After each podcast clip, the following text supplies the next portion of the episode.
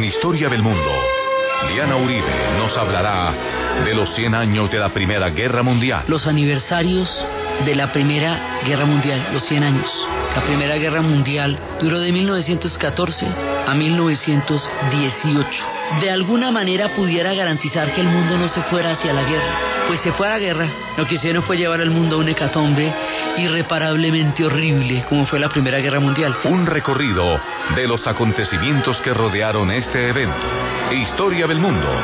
Domingos, 11 de la mañana. Presenta a Diana Uribe. Caracol Radio. Más compañía. Buenas. Les invitamos a los oyentes de Caracol que quieran ponerse en contacto con los programas, llamar al 338-0039, 338-0039, escribir a info arroba casa de la historia.com, info arroba casa de la historia.com o consultar la página web en construcción casa de la historia.com. Hoy empezamos la serie de los especiales sobre los 100 años de la Primera Guerra Mundial.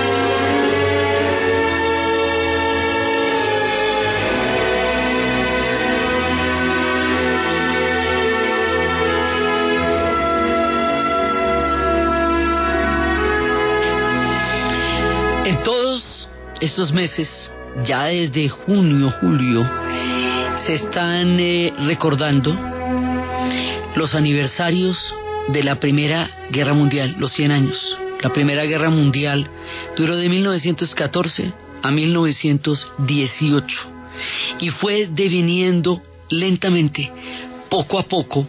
No fue una cosa, digamos, súbita como, o digamos, eh, Rep, no repentina pero fuerte como la en la primera en la segunda guerra mundial cuando si a las 11 de la mañana las tropas de Hitler no habían abandonado Polonia Inglaterra le declararía la guerra a, a Alemania. No esto se va desenvolviendo poco a poco esto desde el asesinato del archiduque, que es lo que detona la guerra, hasta cuando la guerra realmente se traduce en una movilización de hombres en el frente y empieza a pasar esta pesadilla tan terrible, van pasando meses. Va pasando todo el verano. Y luego digamos ya en, en, batalla es como más o menos por estos días que ya empiezan a entrar en batalla propiamente en las trincheras. Pero por el fenómeno mediático tan grande que es la Segunda Guerra Mundial, por toda la cantidad de miniseries, películas, programas, documentos, historias, por la, digamos, por los mismos noticieros que se podían hacer en los cines, por la participación de los Estados Unidos que, que la hace un fenómeno cinematográfico perfectamente permanente, por el horror, el horror, el horror inarrable, el horror terrible del holocausto judío, por la bomba atómica y por todas estas cosas tan desgarradoras, la Segunda Guerra Mundial se lleva la mayor cantidad de atención histórica, tanta que la Primera Guerra Mundial no recibe toda la mirada, el análisis y el detalle que, debería tener, porque las lecciones históricas más bravas se aprenden también de la Primera Guerra Mundial. La Primera Guerra Mundial es la que va a hacer posible la Segunda y siempre se toma a la, a la Primera Guerra Mundial como un antecedente de la Segunda Guerra Mundial y no como una como un tema fundamental en sí mismo para entender el curso de Europa y del mundo. Primero, porque fue la pesadilla más grande que hasta entonces había vivido la humanidad, la llamaban la Gran Guerra. Segundo, porque su terminación deja todos los conflictos que hoy arden.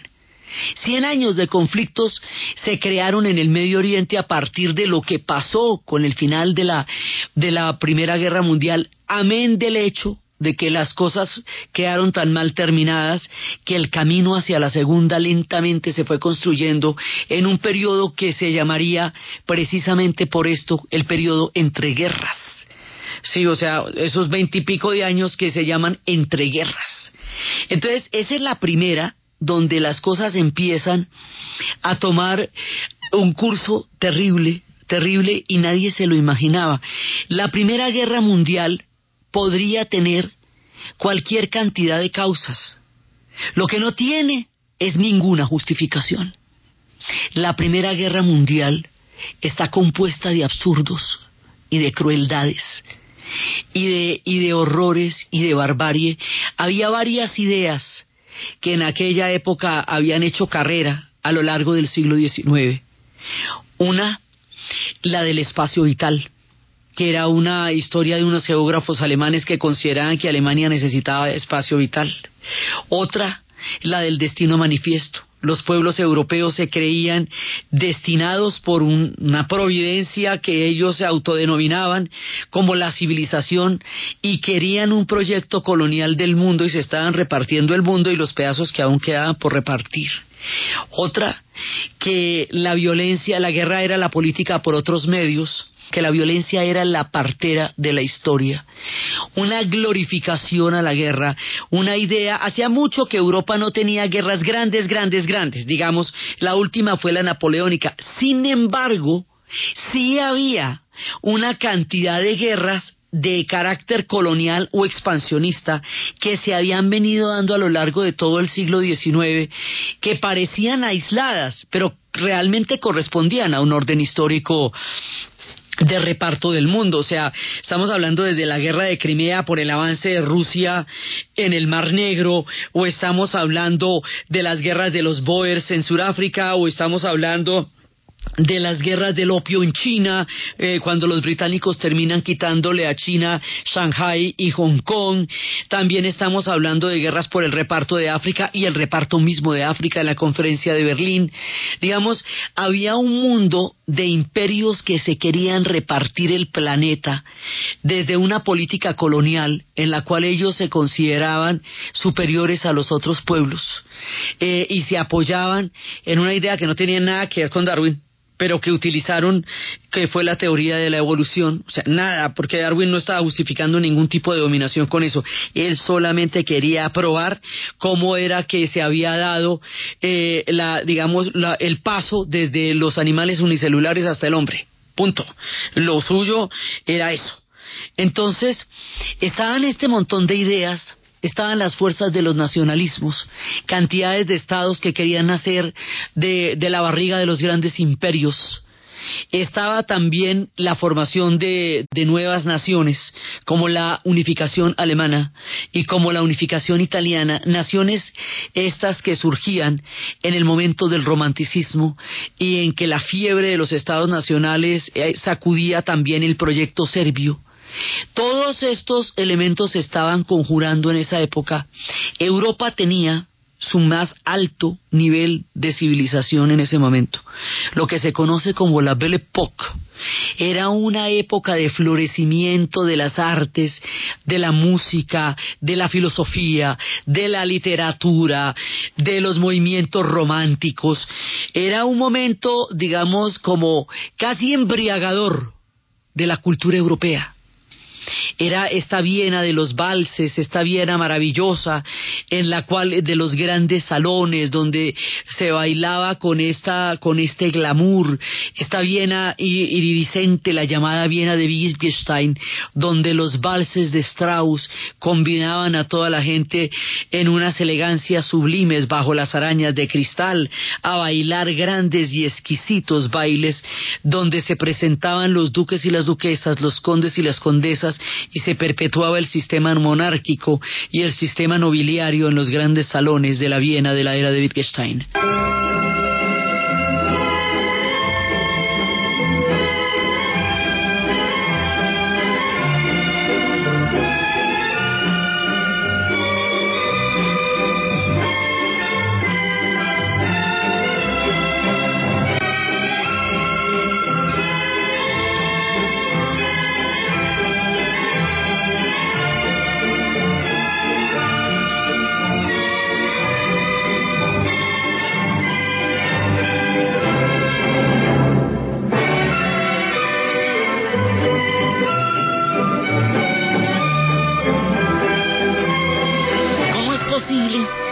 Viena glamurosa, tan supremamente delicada y tan maravillosa que bullía en la idea de progreso que había, le había dado al siglo XIX una connotación tan optimista de que la historia estaba en manos de los hombres para cambiarla, para modificarla, de que Europa se encaminaba hacia ser cada vez el puntal más grande de la civilización. ¿Cómo es posible que París, que celebraba la gran exposición universal, donde todos mostraban las maravillas, donde mostraban las colonias, Inglaterra mostraba la India, eh, Rusia mostraba su expansión sobre Crimea y mostraba su expansión sobre, sobre toda la Siberia, donde Inglaterra mostraba todo su imperio, Estados Unidos tenía un pabellón modesto, primero porque no estaba interesada todavía en una política de expansión, estaba en lo de América para los americanos, su, su papel era bastante aislacionista con respecto a Europa, no estaba metida en este concierto de la expansión de los imperios,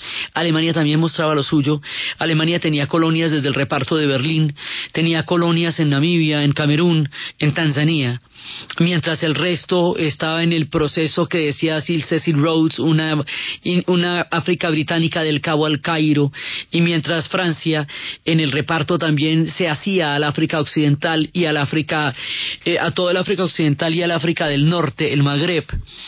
Entonces todos estaban mostrando, eh, eh, digamos, alardeando de sus colonias en esta gran exposición universal de París.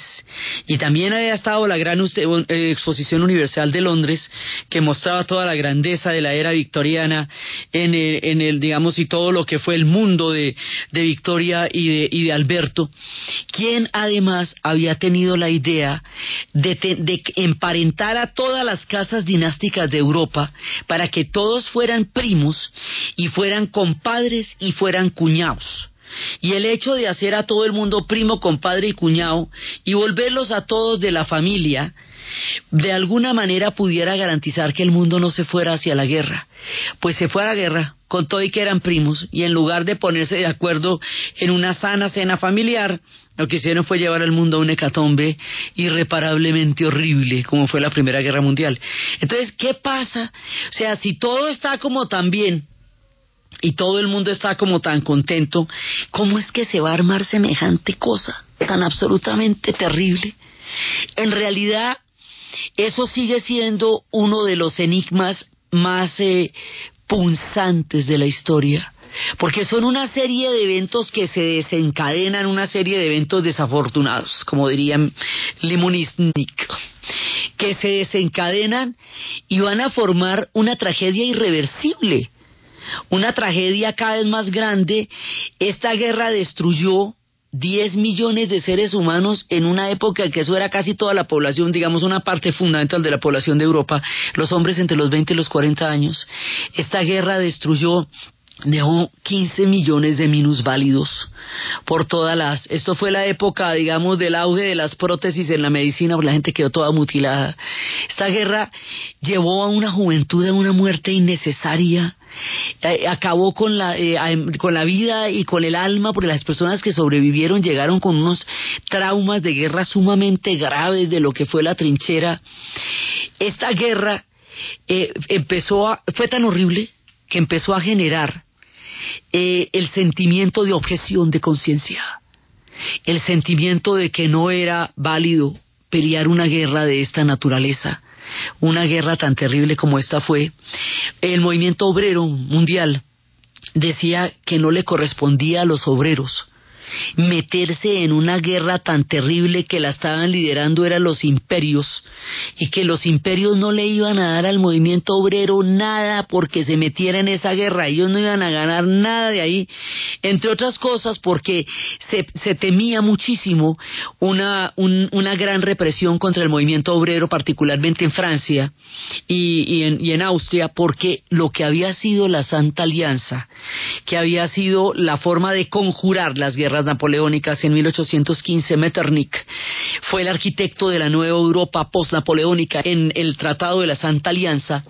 en el cual hicieron, eh, digamos, el pacto de impedir la formación de los estados nacionales que se estaban desde esta época empezando a plantear en lo que serían después las revoluciones románticas, pero además sería restaurar a todas las monarquías en el trono que habían sido, eh, digamos, destronadas por la revolución y la era napoleónica que era cuando nosotros hemos estado en las independencias del continente vemos que es en la restauración cuando en, América se produce la, reconquista porque es el mismo fenómeno en un lado y en el otro. Y esta también es la época en la que se va a reprimir muy fuertemente el movimiento obrero. Entonces esta santa alianza va a mantener una, una paz duradera en Europa hasta cuando Italia y Alemania se conforman como estados nacionales eso ya hace que el orden de la Santa Alianza tenga variantes que no tenía antes.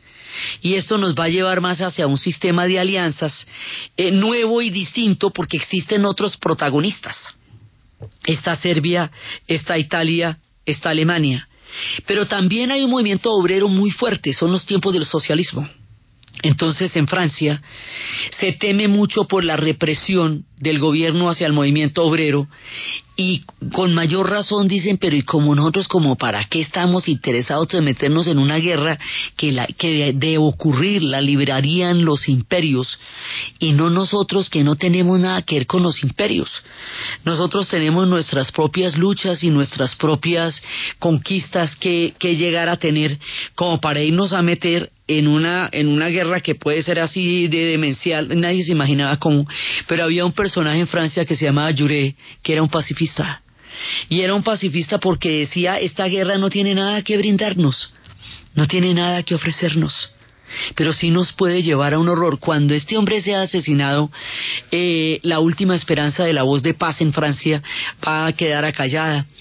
Es en esa época cuando va a surgir la objeción de conciencia porque van a empezar a, primero a sospechar de la, de la legitimidad o la necesidad de irse a una guerra y más adelante cuando sepan que la guerra no era ni heroica, ni gallarda, ni, ni, viril y salvaje, sino que lo que era era la experiencia más aterradora que una generación estaba a punto de ver fue cuando dijeron esto no tiene ninguna chéveridad. O sea, como hacía tanto que no había una guerra tan grande como esta sería, desde la época napoleónica, pues nadie había vivido en carne propia una guerra.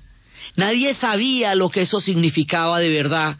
Entonces era un recuerdo romántico lejano que ponía a prueba la virilidad de los hombres eh, que eran soldados que iban a la guerra. Resulta que la guerra es, y esta fue, lo más aterrador del mundo. ninguna sociedad se puede poner contente en una guerra, porque la guerra acaba con todo lo que el hombre construye, porque en la guerra no hay futuro, no hay escenario, no hay vida, no hay construcción de nada. Y estaban a punto de comprobar la realidad brutal, devastadora e inútil de la guerra en todas sus acepciones de la manera más terrible en medio de los valses y de los momentos más épicos y de las músicas más espléndidas y de los movimientos pictóricos y artísticos más grandes, Europa en la crema de su civilización desfilaba terriblemente hacia las fauces del abismo, hacia el apocalipsis de la Primera Guerra Mundial.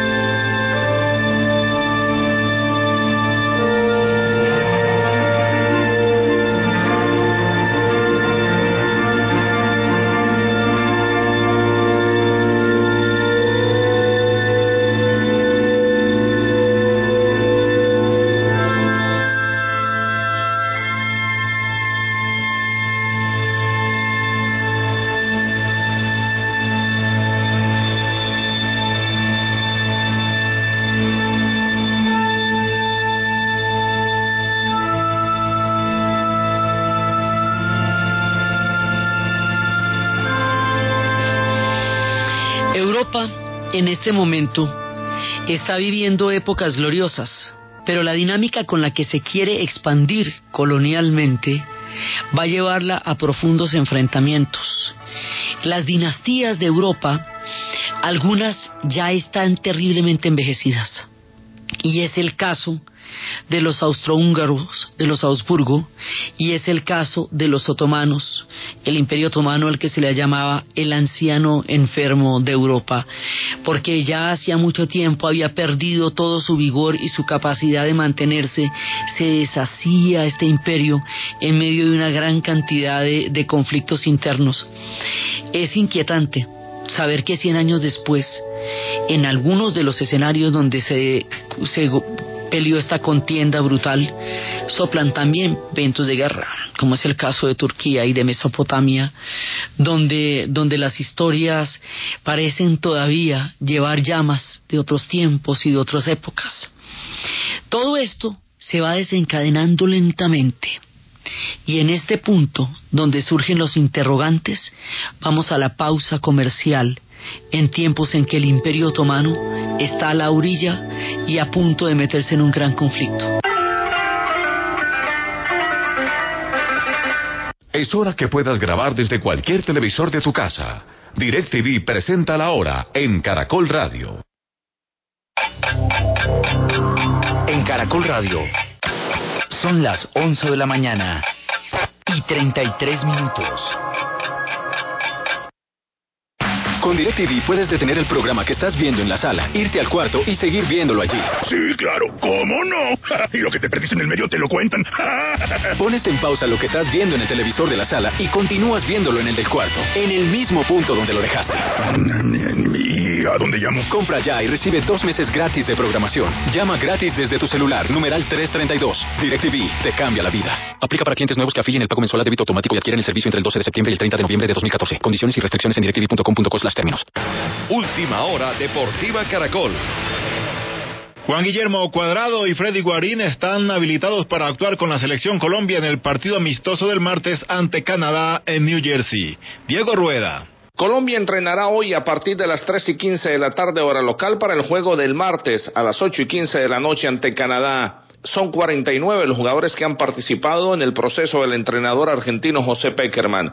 42 de ellos han sumado minutos de juego. Alex Mejía y este nuevo proceso con Peckerman. Se inició un proceso donde, donde las expectativas son muchas y, y queremos hacer parte de ellas. Comienza una nueva ilusión. Son cuatro años donde, donde el tiempo pasa volando y, y hay que prepararse realmente de, una forma que nos vaya dando una capacidad para llegar en óptimas condiciones a lo que es Copa América, a lo que es inicio de eliminatorias y pensar en un mundial. El cuerpo técnico de Colombia suma 30 partidos, 19 triunfos, 6 empates, 5 derrotas. Más información en www.caracol.com.co y en Twitter, arroba caracoldeportes.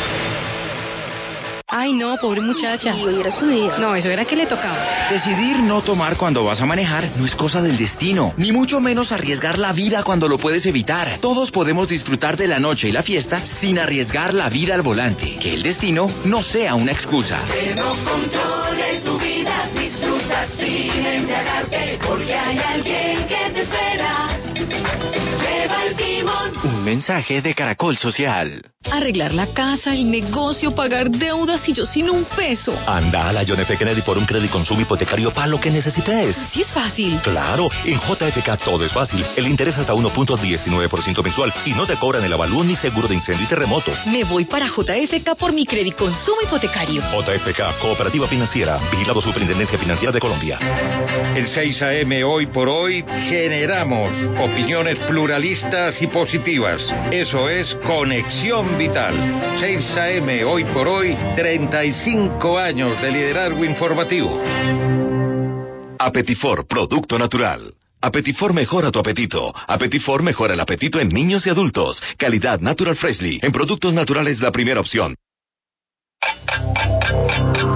En Caracol Radio. Son las 11 de la mañana y 37 minutos.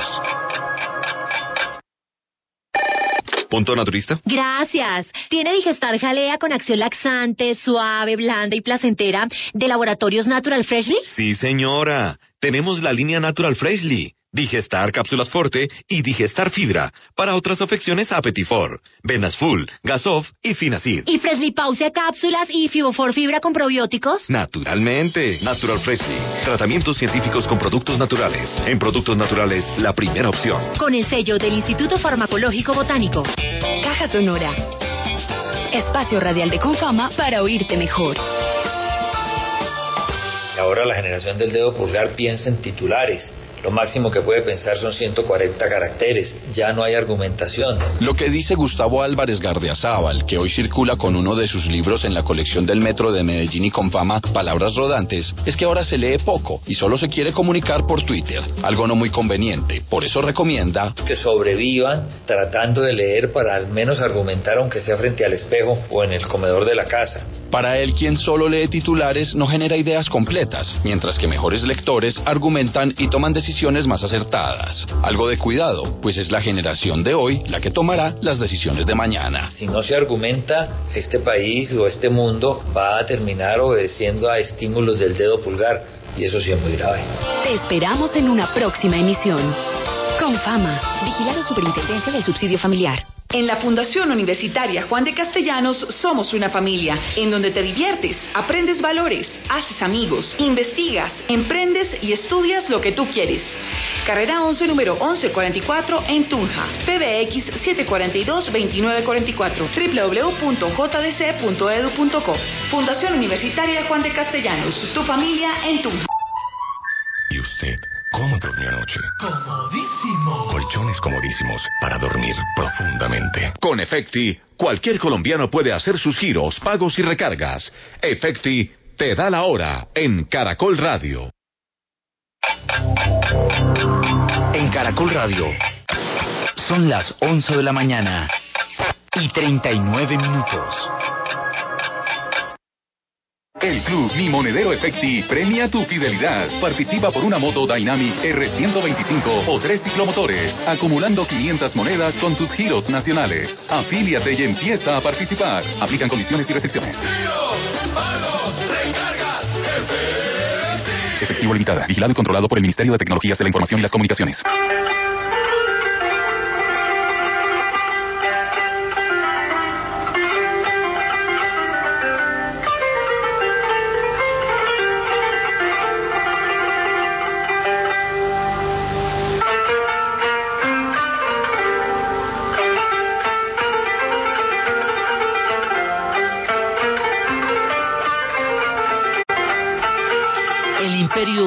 Otomano, desde 1453, desde que se tomaron Constantinopla, había gobernado lo que hoy llamamos el Medio Oriente y una parte importante de Europa. O sea, había gobernado hasta Hungría, había llegado, había llegado a buena parte de la Europa del Este y tenía paticas en Europa y en Asia, era euroasiático. Entonces, el Imperio Otomano, que durante muchos siglos había tenido una pelea eh, grande con los austriacos, van a terminar volviéndose aliados son los dos imperios que se van a terminar volviendo aliados, el, el austrohúngaro y el otomano. Vamos a ir estableciendo los bandos para ver y las dinámicas, para ver esto cómo se va a ir por un despeñadero como el que se va a ir. Entonces, por un lado, el sistema de alianzas tiene que adaptarse al surgimiento de los nuevos estados nacionales. Y Alemania al consolidarse como Estado Nacional, le va a quitar a Francia en la batalla de Sedan los territorios de Alsacia y Lorena y se los va a anexar. Alemania se hace más grande y se va inclinando hacia Austria-Hungría hasta terminar de aliados. Austria y Hungría han hecho un pacto que se llama el compromiso por medio del cual se van a juntar las dos coronas para formar un solo imperio, el imperio austro-húngaro. Esto solamente va a suceder en el siglo XIX, hacia 1868. Antes eran solamente los austriacos, pero ahora los austriacos, cuando los húngaros logran sacudirse de encima a los otomanos que estuvieron 100 años en más de 100 años en Hungría, se van a volver aliados de los austriacos y van a crear un imperio que se llama el Imperio Austro-Húngaro. Este imperio austrohúngaro está aliado con Alemania, que se acaba de volver un nuevo Estado nacional. La Alemania que está en plena fiebre nacionalista, en plena era del romanticismo, en plena era de la glorificación de su Estado nacional, al ritmo de la música de Wagner, que estremecía el corazón de los alemanes en su recién nacida nación.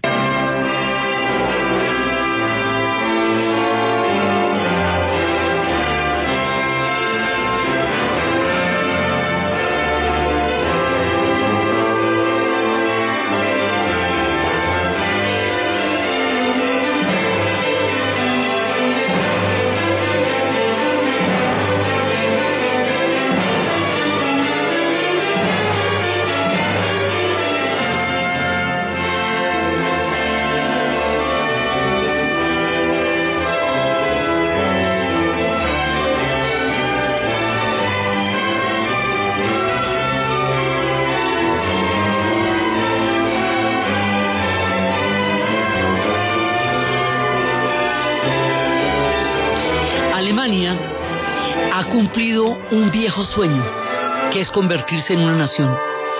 Hay que tener en cuenta que estos estados de Italia y de Alemania son tardíos, porque los primeros estados nacionales los habíamos formado en el siglo XVI, cuando Portugal, España, Inglaterra y posteriormente Francia se habían convertido en los primeros estados nacionales. Ahora hay una segunda oleada en el siglo XIX y surge los que, lo que antes eran los germanos, esparcidos por todas partes, en tierras germanas y en tierras eslavas, como lo vimos cuando estábamos en la serie de Europa del Este, donde trabajamos mucho el concepto de los eslavos y los germanos como dos fuerzas culturales encontradas en territorios que primero eran de los germanos y luego llegaron a ser compartidas por los eslavos cuando la gran migración en el siglo VII que bajan de las estepas rusas y van llegando a territorios que antes eran germanos y ahora van a ser germanos y eslavos. Entonces, este tema de germanos y eslavos, que va desde el hecho de que los germanos estuvieran ahí desde, los, desde las épocas del Imperio Romano, al hecho de que los eslavos fueran creando toda una, una cantidad de pueblos que se fueran asentando en los Balcanes, y en la Europa central provenientes de, de, las estepas rusas y un único pueblo que habíamos visto también en la época de Europa del Este, único solito, los mayares, que son los que se van a sentar en Hungría. Todo esto va a hacer que nuevos protagonistas hayan estado en el mapa de Europa desde tiempos antiguos y más recientes que la época de los hermanos. Entonces, eh, constituir el Estado alemán fue un tema de muchos siglos unir a las tribus germanas y convertirlas en un Estado nacional va a ser un tema sumamente engorroso y fuerte de hacer y eso lo va a conseguir un proyecto, que es el proyecto de Prusia. El siglo XIX y estas épocas anteriores a la Primera Guerra Mundial son tiempos militaristas son tiempos donde el espíritu guerrerista y militarista que además ha sido cultivado en el imaginario del espíritu alemán a través de estos héroes eh, bélicos de, digamos de todo lo que eran los en, los anillos de los nivelungos y de Siegfried y de toda esa marcha son héroes digamos de epopeyas bélicas que alimentan un imaginario que por la vía de Prusia se va a volver un imaginario guerrero.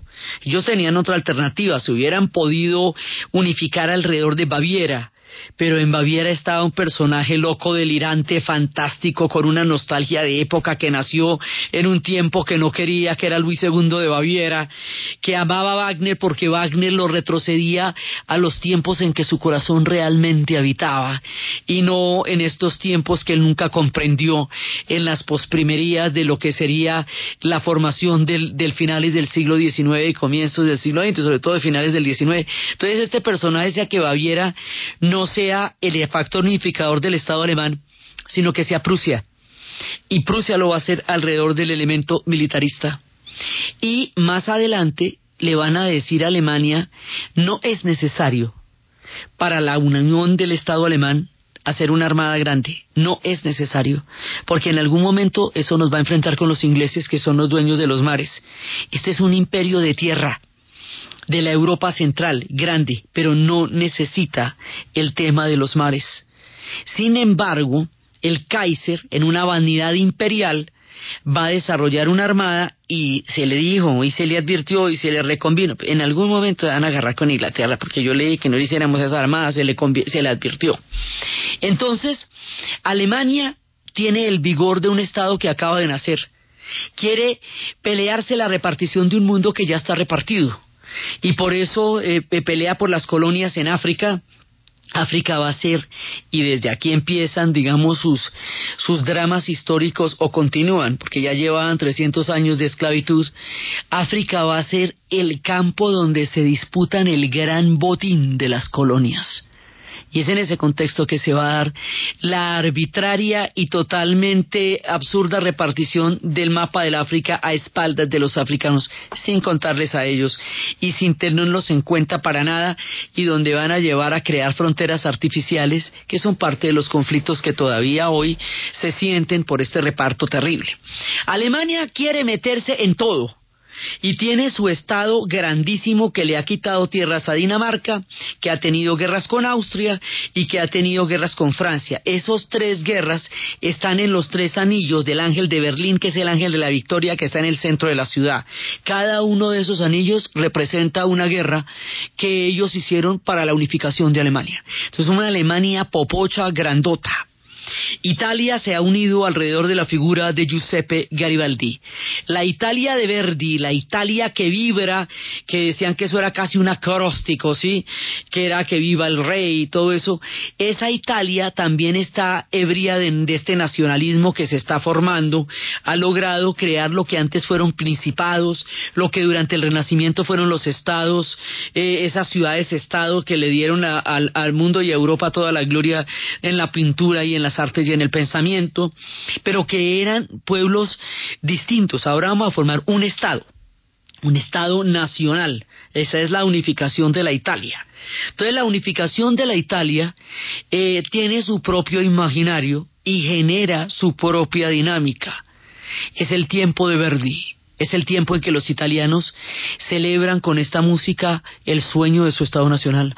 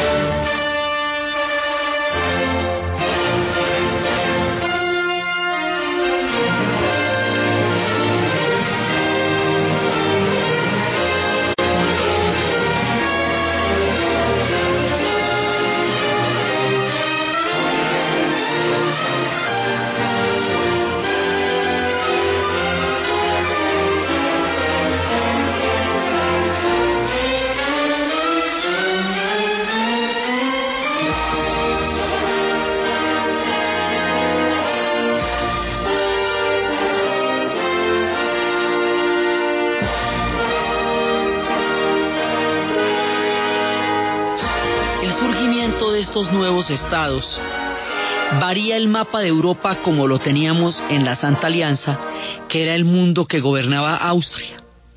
Entonces ahora eh, hay un sistema de alianzas relativamente nuevo. Inglaterra y Francia que durante 700 años se mataron inmisericordiamente.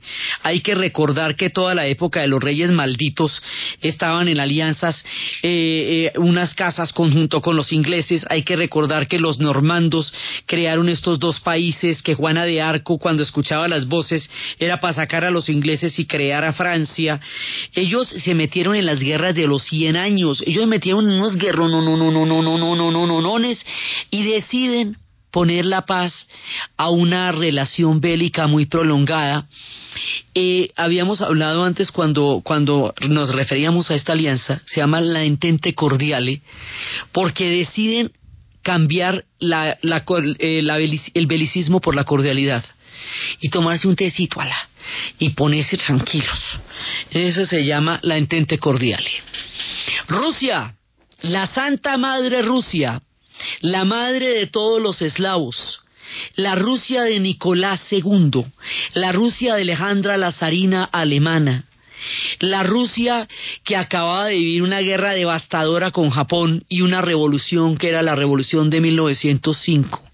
Rusia la custodia de Serbia, Rusia la guardiana de los eslavos, Rusia la ortodoxa, Rusia la de Tchaikovsky, Rusia la de un imaginario imperial imbatible, va a jugar un papel absolutamente preponderante en lo que va a ser esta Primera Guerra Mundial y en lo que se conoce como la caída de las águilas, porque todas las dinastías que reinaban en Europa antes de esta conflagración van a caer durante la guerra y se va a desbaratar todo eso.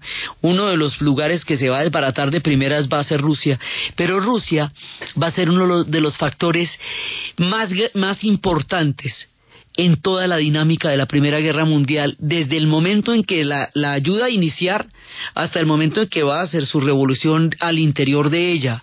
Rusia es otro de los grandes, importantes protagonistas de esta historia, y en ella la música sonaba con la dulzura de Tchaikovsky.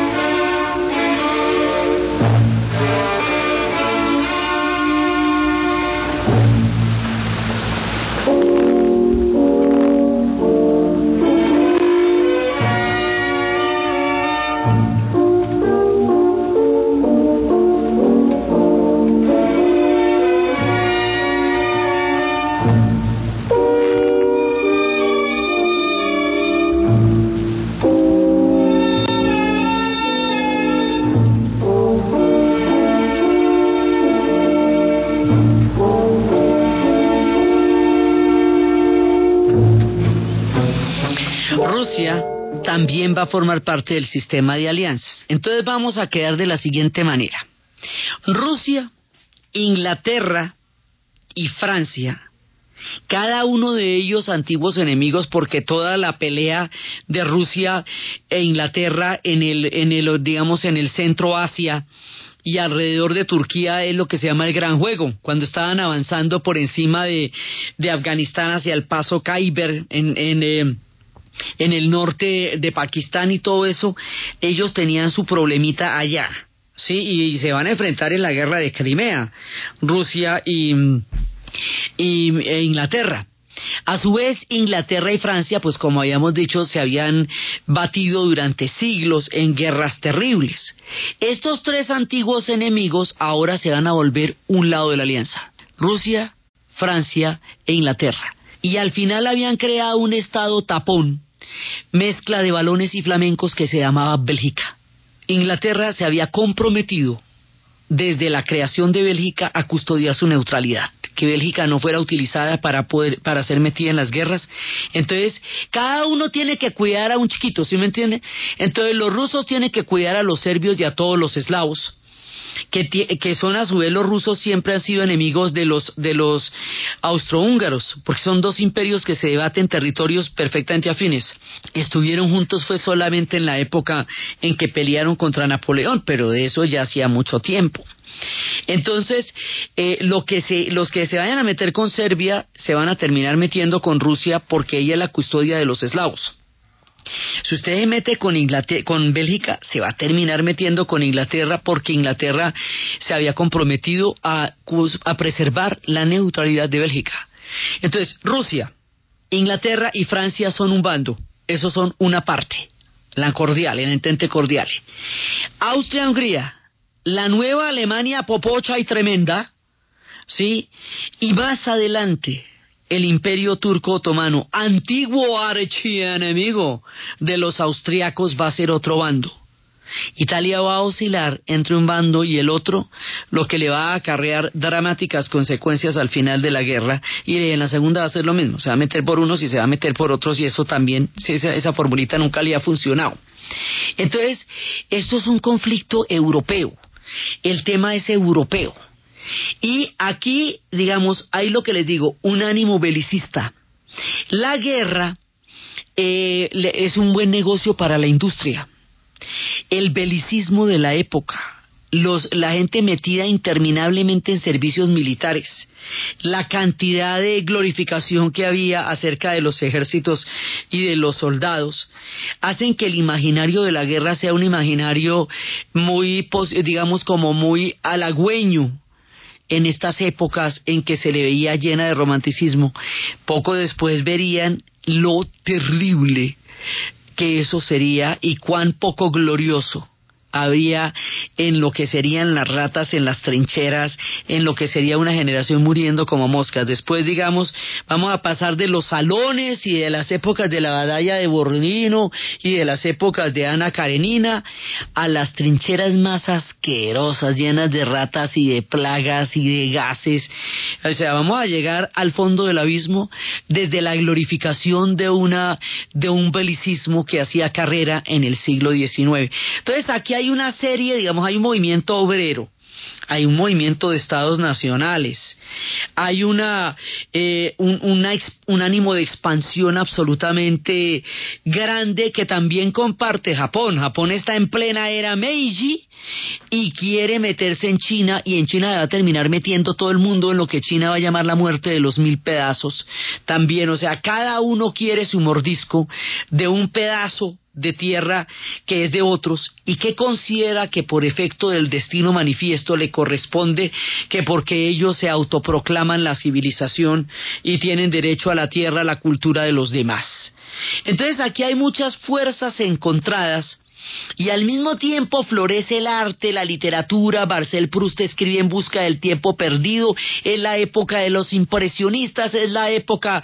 Recién estábamos en el tiempo de Monet, de Degas, recién estábamos en el tiempo también de Toulouse-Lautrec. O sea, el arte está desbordando del faubismo, del, de lo, de, de, digamos, es el momento en que está empezando a surgir el arte moderno. París era una fiesta, Viena, la gran capital, Londres la Londres victoriana. Cuando hablamos de la era de la Viena de Wittgenstein era porque Wittgenstein, un gran filósofo eh, de que, creó los juegos del lenguaje, eh, había generado un nivel de pensamiento en la filosofía tan alto que a Viena se le llama por su época la Viena de Wittgenstein.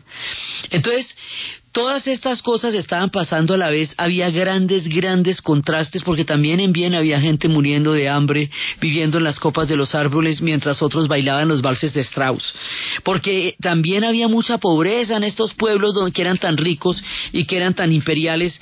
Acuérdese de la historia de Charles Dickens, del cuento de Navidad, la miseria de los niños en Inglaterra, mientras Inglaterra era el gran imperio de la época. Entonces había contrastes muy fuertes. Entonces, hay una serie, digamos, de circunstancias que, que, que están creando un escenario, un panorama mundial.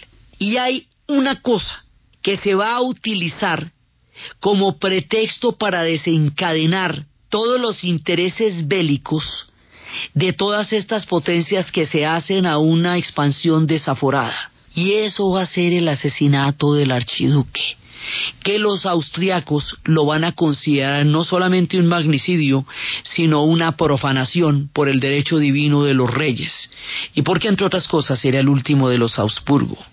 Todo esto se va a desencadenar con ese atentado. Y ese atentado nos va a llevar a la guerra.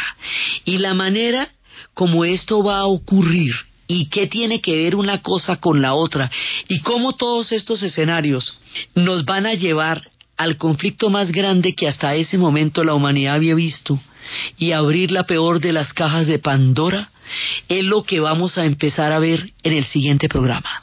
Entonces, desde los espacios de la Europa esplendorosa, colonial, eh, grandiosa, que ciega y, e inconsciente, se dirige hacia la conflagración más terrible de su historia, en medio de la gloria de su envanecimiento como civilización, y que va a llevar al mundo a la peor de las tragedias en tiempos de la Belle Époque, en la narración de Ana Uribe, en la producción Jesse Rodríguez. Y para ustedes, feliz fin de semana.